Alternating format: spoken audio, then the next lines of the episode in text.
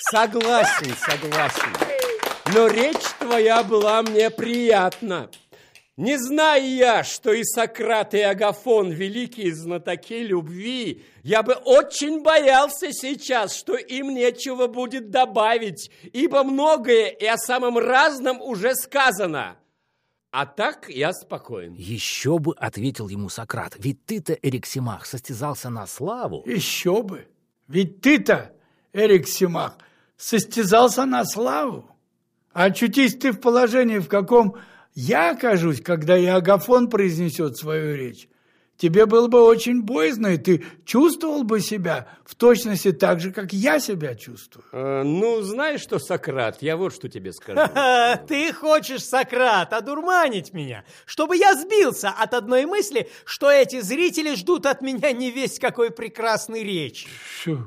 У меня была бы очень скверная память, Агафон, если бы я, видевший, как храбро и важно всходил ты с актерами на подмостки и перед исполнением сочиненных тобой же речей глядел в глаза тысячам зрителей без малейшего страха, мог подумать, что ты растеряешься перед небольшим нашим кружком.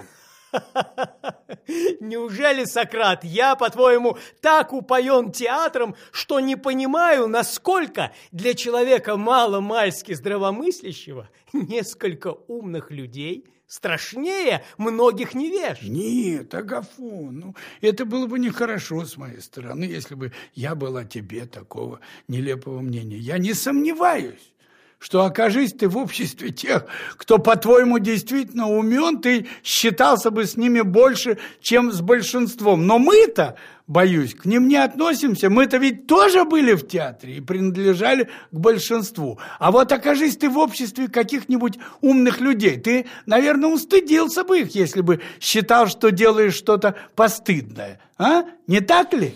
Ты прав. Ну, а большинства ты не стал бы стыдиться, если бы считал, что делаешь что-то плохо.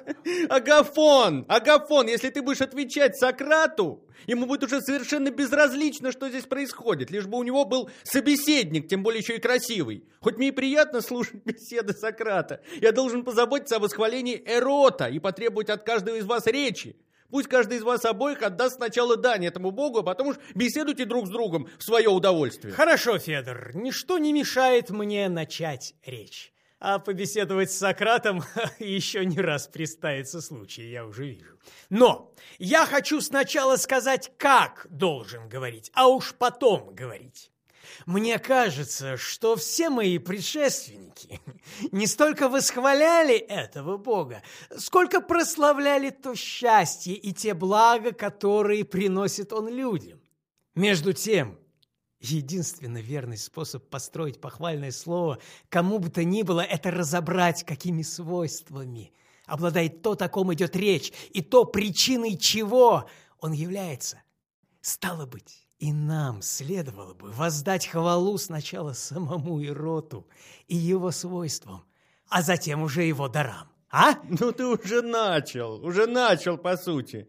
Продолжай же, продолжай. Итак, я утверждаю, что из всех блаженных богов Эрот самый блаженный, потому что он самый красивый и самый совершенный из них.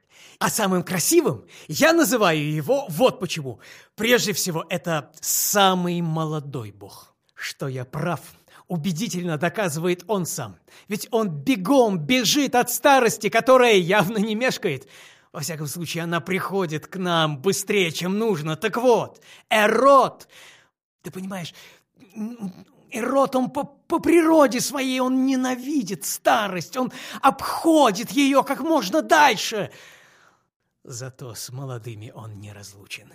Недаром истори говорят, что подобное всегда стремится к подобному. Соглашаясь с Федором во многом другом, я не согласен с ним, что Эрот старше Иопета и Крона. Я утверждаю, что он самый молодой из богов и всегда молод. А что касается тех древних дел между богами, о которых повествуют Гесиот и Парменид, то причины их если эти поэты говорят правду, была необходимость, а совсем не, не любовь. Ведь боги не оскопляли бы и не заковывали друг друга, и вообще не совершали бы насилий, если бы среди них был Эрот, а жили бы в мире и в дружбе, как теперь, когда Эрот ими правит. Итак, он молод и вдобавок к своей молодости нежен. Ведь ходит он не по земле, нет. Он и ходит, и обитает в самой мягкой на свете области, водворяясь в нравах и душах богов и людей. Причем не во всех душах подряд, а только в мягких. Ибо, встретив суровый нрав, уходит прочь, когда же встретит мягкий, остается. А коль скоро, всегда он касается и ногами, и всем только самого мягкого в самом мягком, он не может не быть необыкновенно нежным. Теперь надо сказать о его добродетелях, самое главное из которых состоит в том, что Эрот не обижает ни богов, ни людей, и что ни боги, ни люди не обижают Эрота – ведь если он сам страдает, то не от насилия. Эрота насилия не касается. А если причиняет страдания, то опять-таки без насилия, ибо эроту служат всегда добровольно. Теперь остается сказать о его мудрости.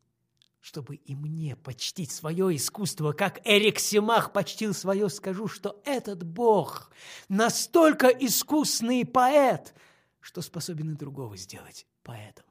Каждый, каждый, каждый, каждый, кого коснется и род, становится поэтом.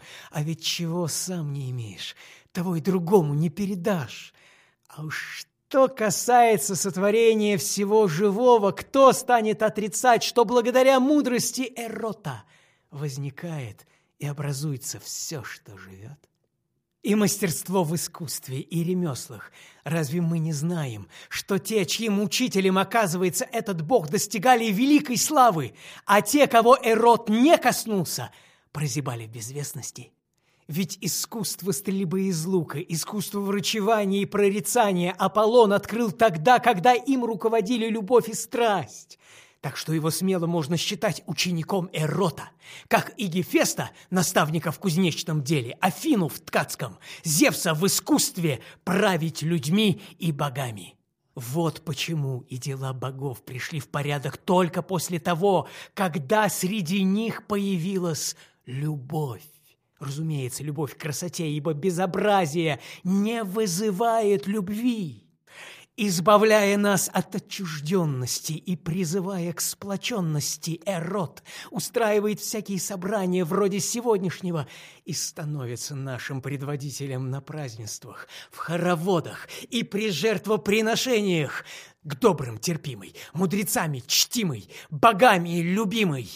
Воздыхание незадачливых, достояние удачливых, отец роскоши, изящества и неги, радостей, страстей и желаний, благородных опекающий, а негодных презирающий он, и в страхах, и в мучениях, и в помыслах, и в томлениях лучший наставник, помощник, спаситель и спутник, украшение богов и людей, самый прекрасный и самый достойный вождь, за которым должен следовать каждый прекрасный прекрасно воспевая его и вторя его прекрасные песни, завораживающие помыслы всех богов и людей.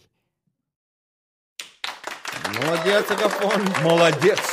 Молодец. Сказал и мудро, и прекрасно. Когда Агафон закончил, все присутствующие одобрительно зашумели, находя, что молодой человек говорил достойно и себя, и Бога. Молодец. Тогда Сократ повернулся к Эриксимаху и сказал, Ну, теперь-то тебе, сын Акумена, уже не кажется, что прежние мои страхи были напрасны? И что не был я прорицателем, сказав, что Агафон произнесет великолепную речь, а я окажусь в затруднении. Нет, нет, нет, нет. Одно твое прорицание, что Агафон будет говорить превосходно, сбылось. А вот что ты окажешься в затруднении, никак не верится.